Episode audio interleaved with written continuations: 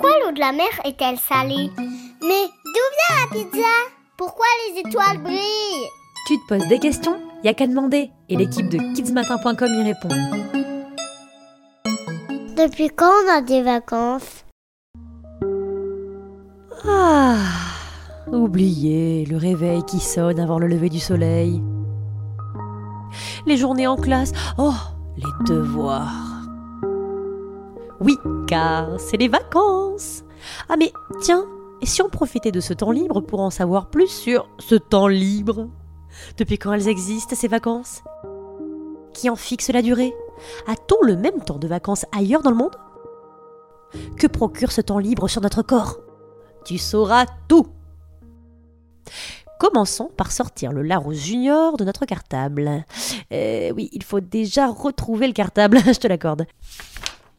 Alors, le mot vacances vient de la langue latine parlée dans l'Antiquité il y a plusieurs milliers d'années.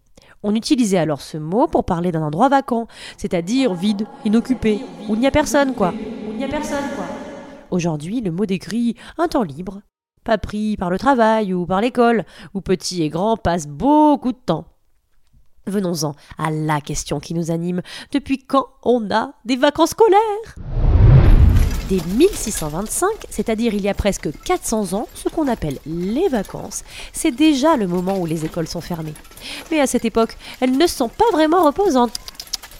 Oui, car elles collaient avec des moments de forte activité agricole, comme celui des moissons, le ramassage du blé, euh, ou bien celui des vendanges, quand on cueille le raisin pour en faire du vin. En fait, on libérait les enfants de l'école pour qu'ils aillent aider leur famille à faire ce travail dans les campagnes. Tu parles de vacances? Les vacances scolaires destinées à faire ce que l'on veut arrivent en fait assez récemment, en 1907.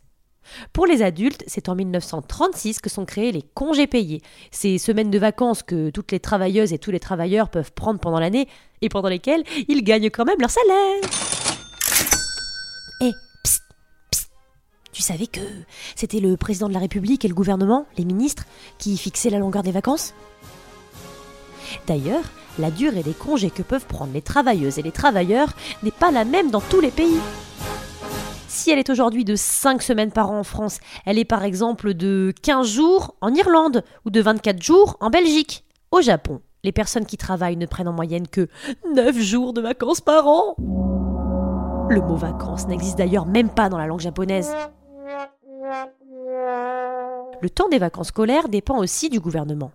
En France, le ministre de l'Éducation, qui s'occupe des écoles, réfléchit régulièrement à réduire la durée des grandes vacances d'été.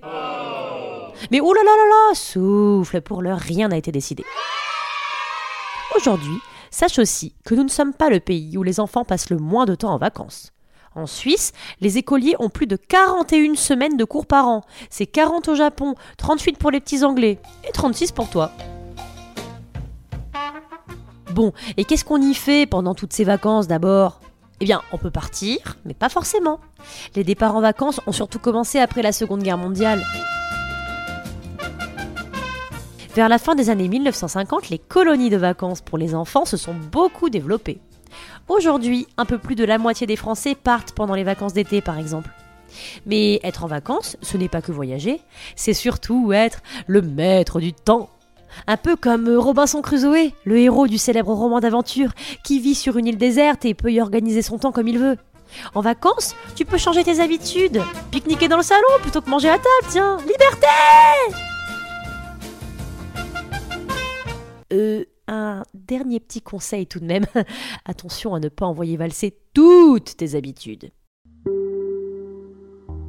Ne plus avoir un rythme imposé par l'école ou le travail n'a pas que du bon.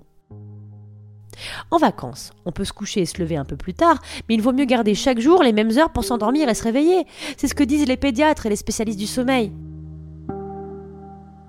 En fait, notre corps, il a sa propre horloge interne, calée sur la lumière du soleil. Et il est fait pour être en activité la journée et au repos quand il fait nuit. Bon, allez, bonnes vacances quand même, hein.